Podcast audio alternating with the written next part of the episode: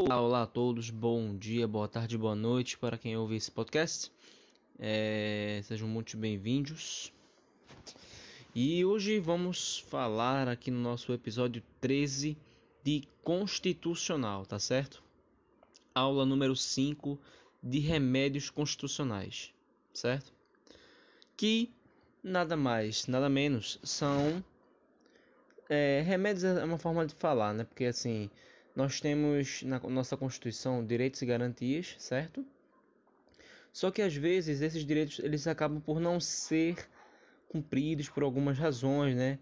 De vez em quando nós somos lesados de alguma forma, e esses remédios servem para justamente fazer com que o judiciário se mova para que nós possamos é, retornar ao ponto inicial, ou seja, para que nós possamos voltar a ter os direitos já elencados e já positivados pelo nosso artigo 5 certo?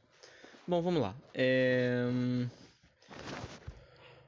O remédio, os remédios constitucionais também podem ser chamados de ação constitucional, certo? E como, como eu já falei, as garantias ou remédio, ele se divide em dois. Ele é gênero da, da, da espécie do seguinte: ele se divide em dois. É a natureza não jurisdicional, também chamada de administrativa, que na não jurisdicional é que tem justamente a petição, né, o direito de petição e a obtenção de certidões. E tem a natureza jurisdicional, que aí nós teremos o, os habeas, e os mandados e ação popular. Como é que funciona isso aí, homem? Vamos lá. Mais uma vez. As remédias e as remédias. As garantias e remédios constitucionais, elas se dividem em duas, duas naturezas. A não jurisdicional, que é justamente aquela coisa mais administrativa, mais burocrática, que aí você pode fazer a petição e pode fazer a obtenção de certidões, certo? E aí você vai ter a natureza jurisdicional, né? Que é justamente quando, é justamente quando nós envolvemos o, a, a, o jurídico, né? O judiciário. Que, para todos os remédios, recomenda-se que tentemos a via administrativa primeiro, mas não são todos os remédios, tá certo? Vamos lá, é... vamos lá. Na natureza, na natureza jurisdicional, nós temos o, os habeas, corpus e data, man, os mandados de segurança e injunção e temos ação popular. Vamos parar de enrolação, vamos embora. Ah, sim, uma coisa muito importante. Não vamos confundir os remédios constitucionais com os princípios da República Federativa do Brasil, justamente o Sociediva Plu, soberania, cidadania, dignidade da pessoa humana e pluralismo político. Tá? Vamos lá. Mais uma vez, é, direitos e garantias é o seguinte: direitos são vantagens que todo indivíduo pode desfrutar é, e está expresso na Constituição, né, declaratórias de bens. Garantias são instrumentos assecuratórios e protetivos de direitos. Tá? É, aí, aí, o que acontece? Todo direito é protegido por uma garantia. E nem todo direito é protegido por um remédio constitucional. Porque, vamos, remédios constitucionais eles possuem específicas para casos específicos, tá? Se é, remédios constitucionais na forma que é administrativa, né? Temos o direito de petição e o direito de certidões. Autoridades da, administrativas da República. Ato democrático.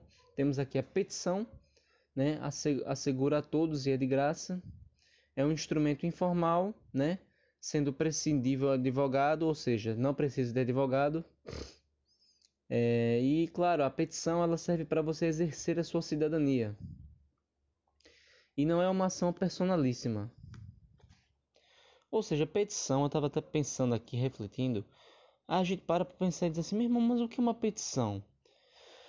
Com certeza, algum colega teu, amigo, ou um primo, ou alguém assim, já te mandou um link de internet com petição para, não sei, é, mudar alguma lei, para é, apresentar uma pauta para o Senado ou para a Câmara Federal. Geralmente é, ou é do Senado ou é da Câmara, da Câmara Federal, dizendo que você pode votar para um projeto de lei.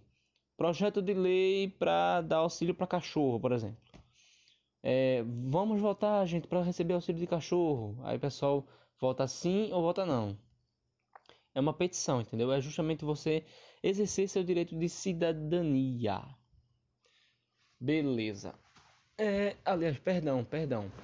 Você vai exercer é, a, o seu direito à democracia, certo? Vamos lá. Quem pode fruir do direito de petição? Todo mundo. Destinatários? Qualquer órgão ou autoridade do poder público, tá? E aí também temos a questão das obtenção, obtenção de certidões e repartições públicas. Deixa eu botar um acento aqui. Repartições públicas para defesa de direitos e esclarecimento de situações de interesse pessoal. Vamos lá. Lembrando que o direito à obtenção de certidões não é um direito absoluto, assim como a maioria dos assim como todos os direitos da Constituição. Vamos lá. Ui.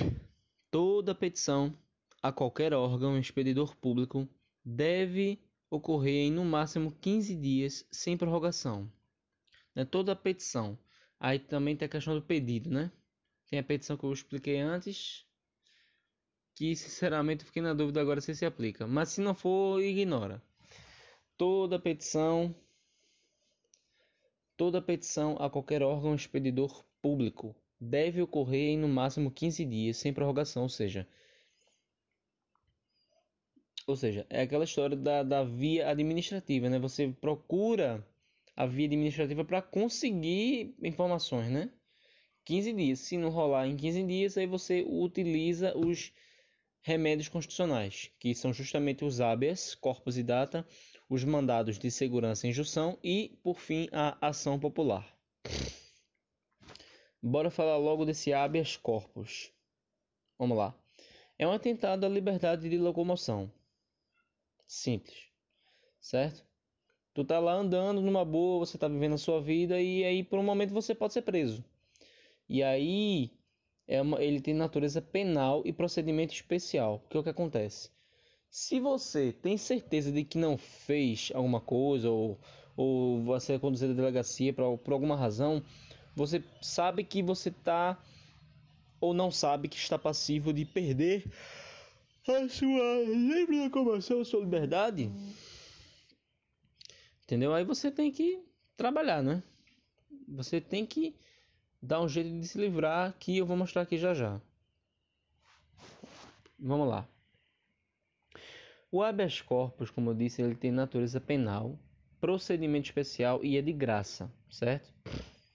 É, legitimidade tem o polo ativo e passivo, que o ativo é justamente a pessoa que precisa, ou seja, é, eu posso fazer, eu posso fazer um habeas corpus para mim, eu posso fazer como pessoa física um habeas corpus para outra pessoa e também uma pessoa jurídica pode fazer um habeas corpus também para uma PF, mas ele não pode sozinho fazer um habeas corpus para ele porque afinal ele não é pessoa física certo? E claro, o habeas corpus ele dispensa é, advogado. E ele também dispensa formalidades, ou seja, você pode escrever até no papel de pão, certo? E aí você consegue fazer de boa. Possibilidade, é, PJ pode impetrar em favor de terceiro, ou seja, o paciente, o paciente, que é justamente a pessoa física. Bom, possibilidade impetrante, ou seja, a pessoa que, que entra com essa ação, e paciente. Serem pessoas, PJ não pode ser paciente. Legitimidade passiva, autoridade pública e privada, que é justamente isso. Se for autoridade pública, né, digamos autoridade policial, né? Geralmente, nós até estudamos isso, que quando uma pessoa é privada da sua liberdade, é, o juiz tem que saber, o advogado tem que ser chamado e também a família ou quem o preso indicar tem que ser chamado. Então tem que rolar toda uma cadeia de comunicação, tá? E se for uma questão de, de, de autoridade privada, que é justamente a questão do hospital, né? Que a pessoa vai ser, ser mantida presa lá no hospital, não, a alta não vai ser concedida porque ele não, não tem dinheiro para pagar a conta. Aí é, é uma autoridade privada e você pode exercer um habeas corpus para isso, tá? É, espécies de habeas corpus é o liberatório ou repressivo, ou seja, já existe efetivo constrangimento liberatório ou repressivo. Vai se pedir aqui para que você seja liberto, solto, né? Você já está na merda já, você já faz um, um habeas corpus lá, né? E tá tudo certo. E como a professora Natália Masson já disse, não interessa se você não sabe escrever em latim, porque afinal não é obrigação da gente saber latim. Ou seja, o nome do remédio é habeas corpus. Mas se tu escrever é, corpus Christi, escrito niste, pririquitiste, a, a autoridade judiciária vai, vai ver aquilo e vai entender que você está tentando chegar lá, mas ele vai entender que aquilo ali é um habeas corpus de todo jeito, certo? Aí, também, o habeas corpus ele pode ser preventivo, tá? Ou seja, é, quando você sabe que está para sofrer uma séria ameaça de constrangimento ilegal não concretizada e a expedição de salvo-conduto. Certo? E o suspensivo é quando você. A, quando a prisão ilegal é decretada e não cumprida, que é justamente contra o mandado de prisão. Né? Você o alvo o, alvo o, o, o mandado mandado mandado com D mandado com D, né? Que tem o mandato, que é o tempo que a galera da, do legislativo fica no poder, né? Também o presidente e tal, enfim. E o mandado é tipo uma ordem para que a autoridade policial possa exercer, é cumprir com a lei que aprender. Mas aí, sabendo que é uma prisão ilegal, o cara vai lá, rapidex, faz um contramandado de prisão através de habeas corpus, tá certo? E e quando é que vai ter cabimento? Justamente quando houver risco à liberdade de locomoção ou efetiva lesão. Certo? Tem aqui STF. Habeas corpus é cabível quando a ofensa à liberdade de locomoção seja indireta. Se porventura a quebra do sigilo for determinada no curso de um PAD, o HC não poderá ser manejado. Não cabe HC para punição disciplinar militar, porque aí existe um código militar, né? né? Tem um estatuto aí da, no caso da Polícia Militar, o estatuto da, da, da Polícia Militar, né? Tem um código penal militar, aí já muda bastante as coisas.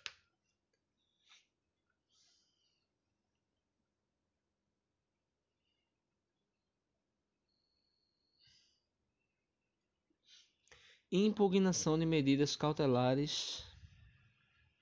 Opa, perdão. Apenas em caso de aplicação por autoridade. Ui? Competente, né? Botei incompetente. Impugnação de medidas cautelares de natureza personalíssima, pessoal, pessoal, diversas da prisão. Quando estas forem onerosas ao paciente, se elas puderem vir a ser convertidas em prisão se descumpridas.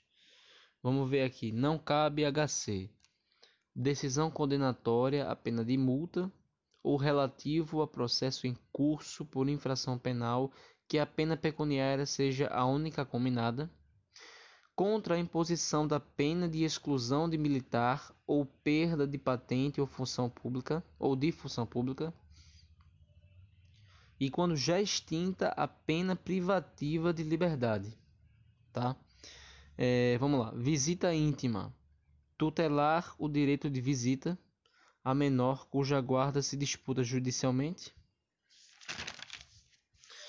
Temos aqui um procedimento, né? Nós já sabemos que é um rito especial, informal e celere, é, uma liminar para ser condicionada depende de, depende de dois pressupostos: probabilidade do direito, perigo de dano ou risco ao resultado útil do processo. É isso. Bom, HC coletivo pode ser impetrado? Pode sim, pode sim. Certo? Pronto. E aí, terminamos o HC e já vamos para o mandado de segurança, certo? Que aqui o, o enunciado diz mandado de segurança individual. Ou seja, então a gente já sabe que ele pode ser coletivo também, né? Pronto, vou dar uma pequena pausa.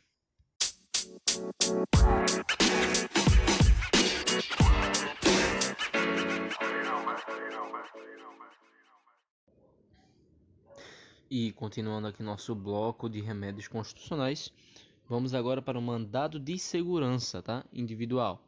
Vamos lá.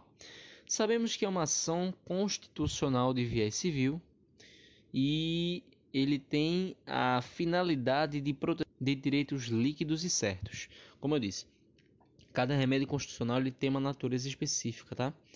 Vimos que o, o HC ele serve para, para a liberdade de locomoção e aqui para direito líquido e certo. Mas, rapaz, qual seria o significado da expressão direito líquido e certo, uma vez que os direitos na Constituição já são líquidos e certos? Vamos lá. Direito líquido e certo pelo fato de, de representarem fatos, tá?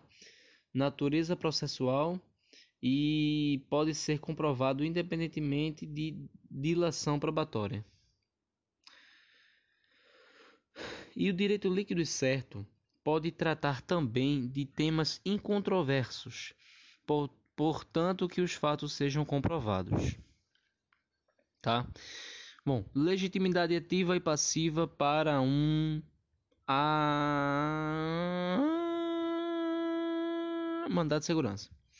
Qualquer pessoa de direito líquido e certo, não amparado por habeas corpus ou habeas data, né? Ou seja, qualquer pessoa qualquer pessoa que não esteja amparada pelo, pelo HC ou HD.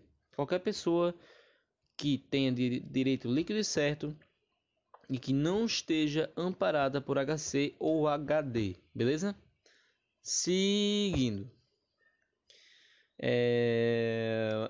Também inclui-se aqui nessa conta PF, PJ nacional ou estrangeiro baixa não está sendo amparada por HC ou HD, tá certo? É, legitimidade passiva é a autoridade coatora, exceto os meros executores. Né? A autoridade, no caso, geralmente é pública nesse caso. Mas os meros executores não podem ser culpados, porque eles estão lá para exercer aquilo. Ele se propôs a, a, a fazer com que a regra, a lei fosse cumprida. Então, esses aí não podem ser é, culpados, tá? Nem processados. A não ser que eles façam coisas erradas, os agentes. Bom, é, tem prazo para impetração do mandado de segurança. Ele é de 120 dias, certo? É, sabendo que é um prazo decadencial, tá? E foi aprovado uma e foi constitucional a lei que fixa o prazo de decadência para, para impetração do MS. É, 120 dias conhecimento oficial pelo interessado do ato que vai ser impugnado, certo? Bom, vamos agora falar do MS individual e coletivo. Ai. MS coletivo ele tem três finalidades: fortalecer organizações classistas na defesa de direitos de seus associados, acesso fácil à justiça. E evitar acúmulo de demandas idênticas, tornando o processo inteiro um único MS coletivo.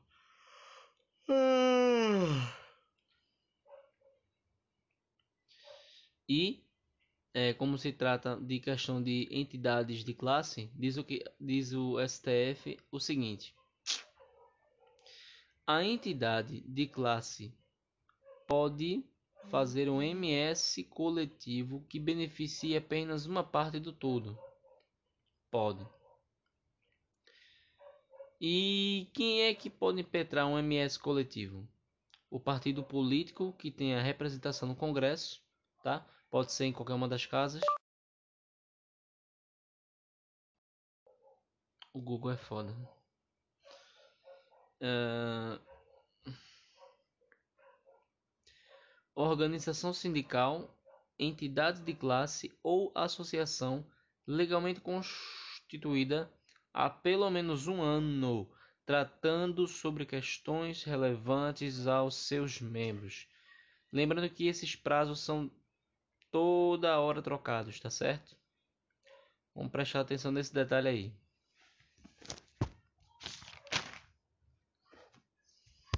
E a impetração do, de mandado de segurança coletivo por entidade de classe em favor dos associados independe da autorização destes. Substituição processual. Ou seja, a impetração desse mandado segurança coletivo por entidade de classe, favores associados independentes.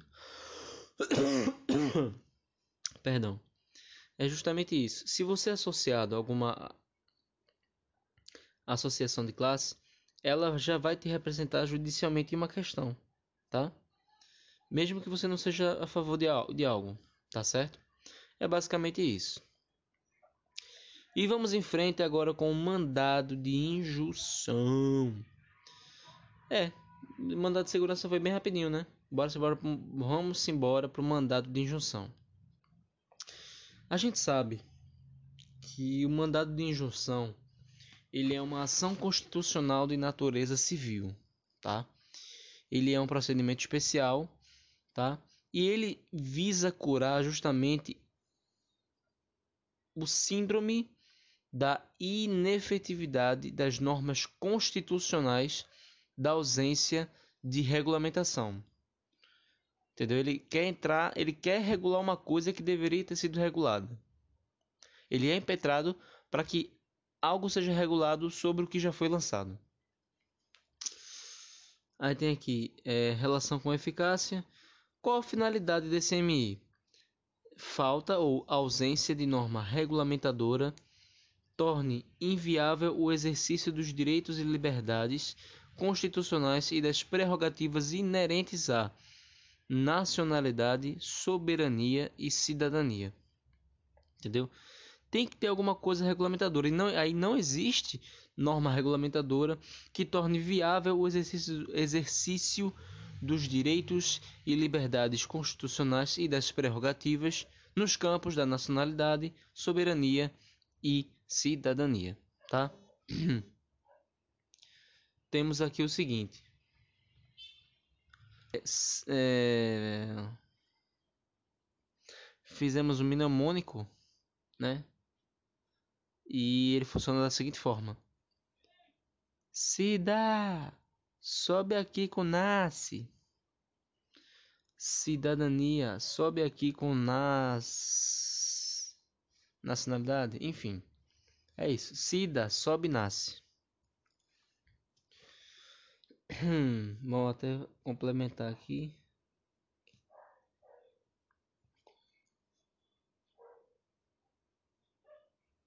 Ok, continuando.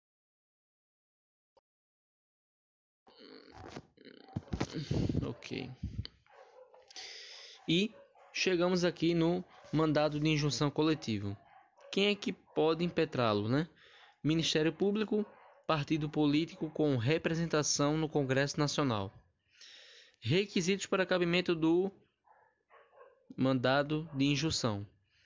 Norma constitucional, regulamentação carente de, né, no caso, quando está a norma constitucional que já foi criada, mas ela não tem uma regulamentação que sustente ela, né? diz assim, a lei foi criada, diz assim, eu posso fazer pipoca. Mas não tem nada, não tem outra lei dizendo que é, de que forma eu posso fazer pipoca, onde eu posso fazer pipoca, de que jeito, entendeu? Então falta aí uma, uma regulamentação. Uhum. É, omissão total ou parcial, não existência do poder público. Né? Que o poder público aí tenta se aguardar para que o poder público saia regulamentando as leis aos poucos, só que não é feito. E o nexo causal, que é fazer jus ao direito, não exercício do direito de liberdade porque não tem regulamentação.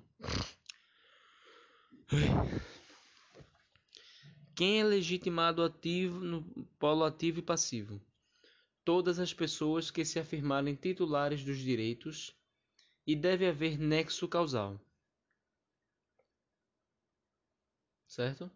Mais uma vez, é legitimado ativo todas as pessoas que se afirmaram titulares dos direitos e dele haver nexo causal.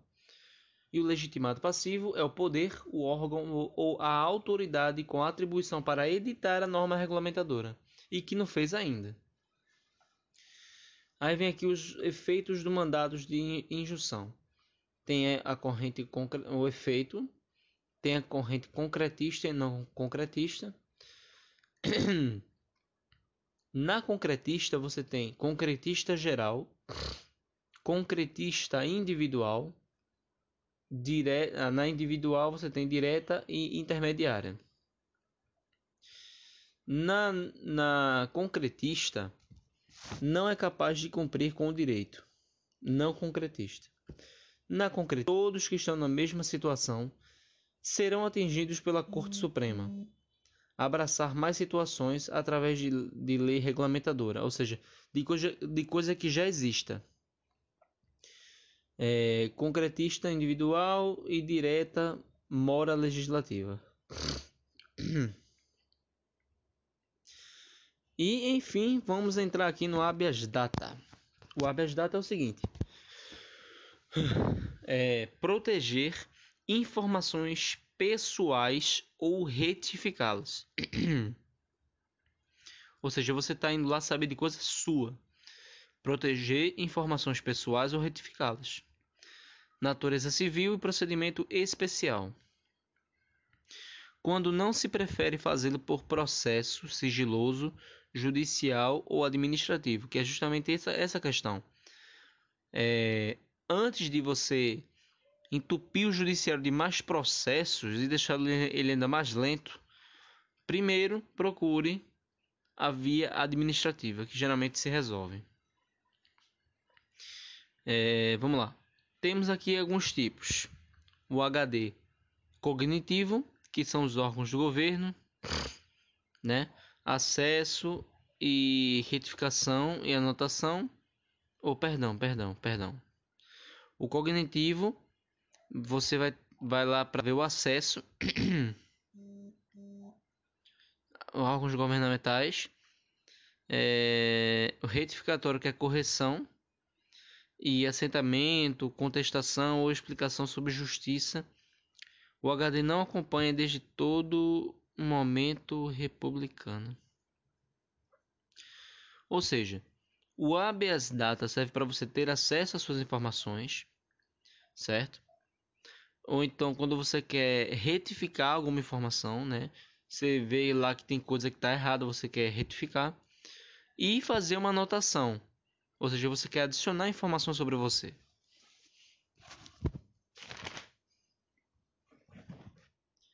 Simbora, simbora, simbora, meu gente. É... Rapaz, a gente fica aqui pensando, teria alguma semelhança do HD com o mandado de segurança? Bom, vamos lá. No HD, você vai buscar informação pessoal, ou seja, sobre você apenas. No mandado de segurança, você pode é, é, buscar informação de interesse pessoal, certo? Também, mas não é aquela coisa tão exclusiva. É também, o mandato de segurança você vai buscar coisas que sejam de interesse coletivo. Que um grupo de pessoas quer saber de algo, entende? Justamente naqueles. Na, uh, não, está errado. Na questão do direito líquido e certo. Na questão do direito líquido e certo. E aqui nós vamos no HD, né, aqui. E no HD nós vamos versar sobre informação pessoal apenas uma parte mais restrita de informação. E essa informação a gente vai ou conhecê-la, ou retificá-la, ou adicionar alguma coisa. Aí tem aqui, aqui a Lei 9.505 que diz assim: Algumas empresas de natureza privada possuem dados que são compartilhados para saber que tipo de perfil é o indivíduo. Exemplo Serasa. É uma empresa privada que presta um serviço público, por assim dizer. Vamos lá. A petição inicial do HD deverá ser instituída com prova. Ou seja, antes, antes de você ir para o judiciário, né, você tem que ter a prova do seguinte: da recusa ao acesso às informações ou do decurso de mais de 10 dias sem decisão. Ou seja, você pediu que algo fosse feito e não foi feito. Da recusa em fazer-se a retificação do decurso de mais de 15 dias sem decisão. E da recusa em fazer-se a, a, anotação ou do decurso de mais de 15 dias sem decisão também. E aí nós temos o seguinte: antes de pleitear a via judicial, vá para a administrativa. É, o HD pode ser impetrado por qualquer pessoa, tá? Caráter personalíssimo, exceto em caso de herdeiros, busquem sobre a informação do modo de cujos, tá? Vamos só falar de algumas coisinhas aqui. HD com HC. O HD e o HC eles são gratuitos, tá? E sobre a questão do advogado, o HC não precisa, não precisa de advogado, porém o, H, o HD precisa.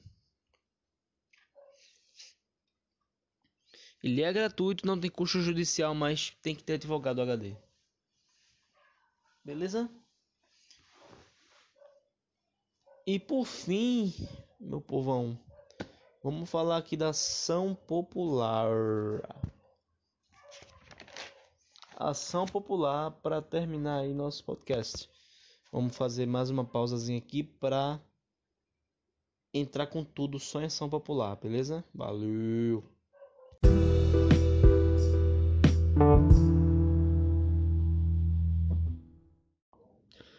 E retornamos aí nosso podcast com ação popular reta final aí do nosso estudo dos remédios constitucionais. Simbora. Rapaz, ação popular, né? Você olha assim e pensa. É uma ação que um monte de gente faz, né? Vamos ver agora. É, qualquer cidadão pode dar entrada numa ação popular. E ela serve para evitar ato lesivo ao patrimônio público ou entidade que o Estado participe, né? Na questão da moralidade administrativa, meio ambiente, patrimônio histórico e cultural. É um remédio gratuito, salvo comprovada má-fé, e ele é de natureza civil, garantida é, garantia constitucional política, procedimento ordinário, tá?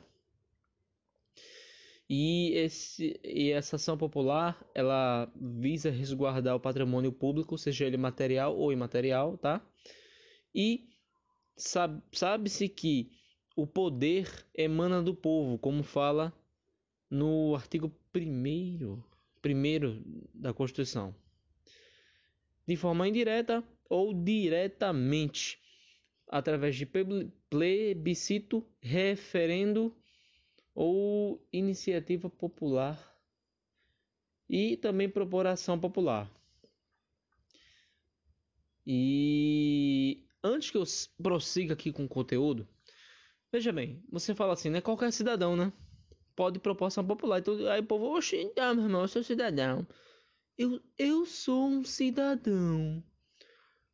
Eu sou um cidadão. Ah, eu sou um cidadão. Sou um cidadão. Sou um cidadão. Veja, cidadão, de acordo com a Constituição, é aquele que está no gozo dos seus direitos políticos, tá? É aquela pessoa que vota e pode também exercer a, a, o, o polo passivo, ser votado. Então, o cidadão é somente essas pessoas que podem votar e, obviamente, possuem o título de eleitor. Então, aquela história. Vamos voltar para a aula 01, 01 aqui da, de, de Constitucional. Que a gente, antes de tratar do tema de nacionalidade, a gente falou da, da diferenciação de algumas coisas, que é população, povo e cidadão. Certo? Aí é o seguinte, imagine o Brasil, né? O mapa do Brasil, nosso país que é bem extenso. Tem aqui a população, né? População, você pode dizer assim, população, vou, vou chamar de população flutuante, que é a, toda a galera que está aqui no país. Toda a galera, tá? Tem o povo, que é o povo que nasceu aqui, que tem vínculo jurídico, político jurídico, e o cidadão, que é justamente aquele que vota. E é justamente aquele que é legítimo para propor uma ação popular. Entende? Vamos falar um pouco aqui de história. A ação popular foi instituída na Constituição de 1934. Depois é, apareceu na Constituição de 1946, de 67 e, enfim, a nossa de 88. Ela não está de forma ininterrupta, tá? Beleza. É, vamos fazer um leve resumito aqui dos outros remédios. HC, HD, mandado de injunção e mandado de segurança. Todos são de natureza especial. Ação popular ordinário. Né? Ofender a moralidade administrativa.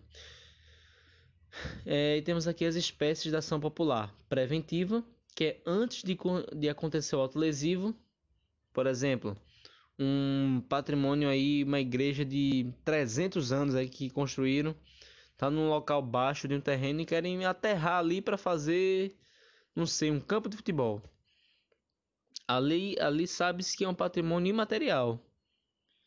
Aí alguém disse: Não, vou meter uma ação popular ali para o povo depois restaurar isso aí. Aí é antes de acontecer. E a repressiva é quando acontece o ato lesivo. Ou seja, aterraram aquela igreja de 300 anos, disseram: Ah, foda-se, passa ali a, a, o aterro lá. E aí vão meter o mandado, de, vou meter aí um, uma ação popular em vocês. Beleza. Beleza, aproveita e traz, faz um time aí, chega aí pra gente jogar futebol, beleza? Valeu! Aí vamos lá. Requisitos aqui da ação popular. Subjetivo, quem? O cidadão, né? Que justamente está com a capacidade eleitoral ativa, quite com as obrigações eleitorais, ainda tem esse detalhe. E objetivo, Voltando aqui aos objetivos, é, aos requisitos, tá? Subjetivo, que é justamente quem? O cidadão que está na capacidade eleitoral ativa e que está quite com as obrigações eleitorais. E o objetivo, que é a lesão ou ameaça de lesão ao patrimônio público por ilegalidade ou imoralidade, tá? Agora, se um português que mora aqui permanentemente quiser se alistar para para votar, então ele pode propor uma ação popular, né? Ou seja, o português que mora aqui, né, tem uma questão de reciprocidade. Ou seja, isso só para o português. Residente permanente, né, mais a reciprocidade, né, tendo a reciprocidade entre as nossas constituições, a brasileira e a portuguesa, mais status de equiparação, que aí vamos equiparar o português ao brasileiro naturalizado, e aí sim, depois de tudo isso, o Portuga vai ter que ter um título de eleitor. Tendo ele, por fim, o título de, título de eleitor, aí ele pode é, propor uma ação popular, porque aí ele vai ser cidadão. Tá? E aí vem a pergunta: quem é que não pode propor uma ação popular? Estrangeiros, mesmo que residentes aqui no território, os apátridas, as pessoas jurídicas, os brazucas que estão com os direitos políticos suspensos ou perdidos, Ministério Público como autor. Como autor, o Ministério Público não pode propor uma ação popular como autor, mas pode para dar continuidade à ação popular de um cidadão que desistiu. É, ou até outro cidadão pode continuar com o caso. Legitimidade passiva, temos aqui PJ de direito público, cujo patrimônio se procura proteger, bem como suas entidades autárquicas e quaisquer outras pessoas jurídicas que sejam subvencionadas aos cofres públicos. É, dos responsáveis pelo ato lesivo, vale dizer autoridades diretamente responsáveis pelo ato que está sendo impugnado, administradores e demais funcionários. E também beneficiários diretos do ato ou contrato lesivo. E assim, senhoras e senhores, terminamos aqui mais um podcast, episódio 13, episódio 13 e aula número 5. Espero que tenham gostado. Vamos embora, a, a luta ainda é bem árdua, há muita coisa para se estudar, revisar, ver videoaula, escrever, ler PDF e ainda fazer esse podcast. Mas eu sigo na luta, vamos seguindo na luta, porque nossa hora vai chegar, tá bom? Valeu aí, pessoal. Muito boa noite, bom dia, boa tarde para quem está ouvindo. Valeu.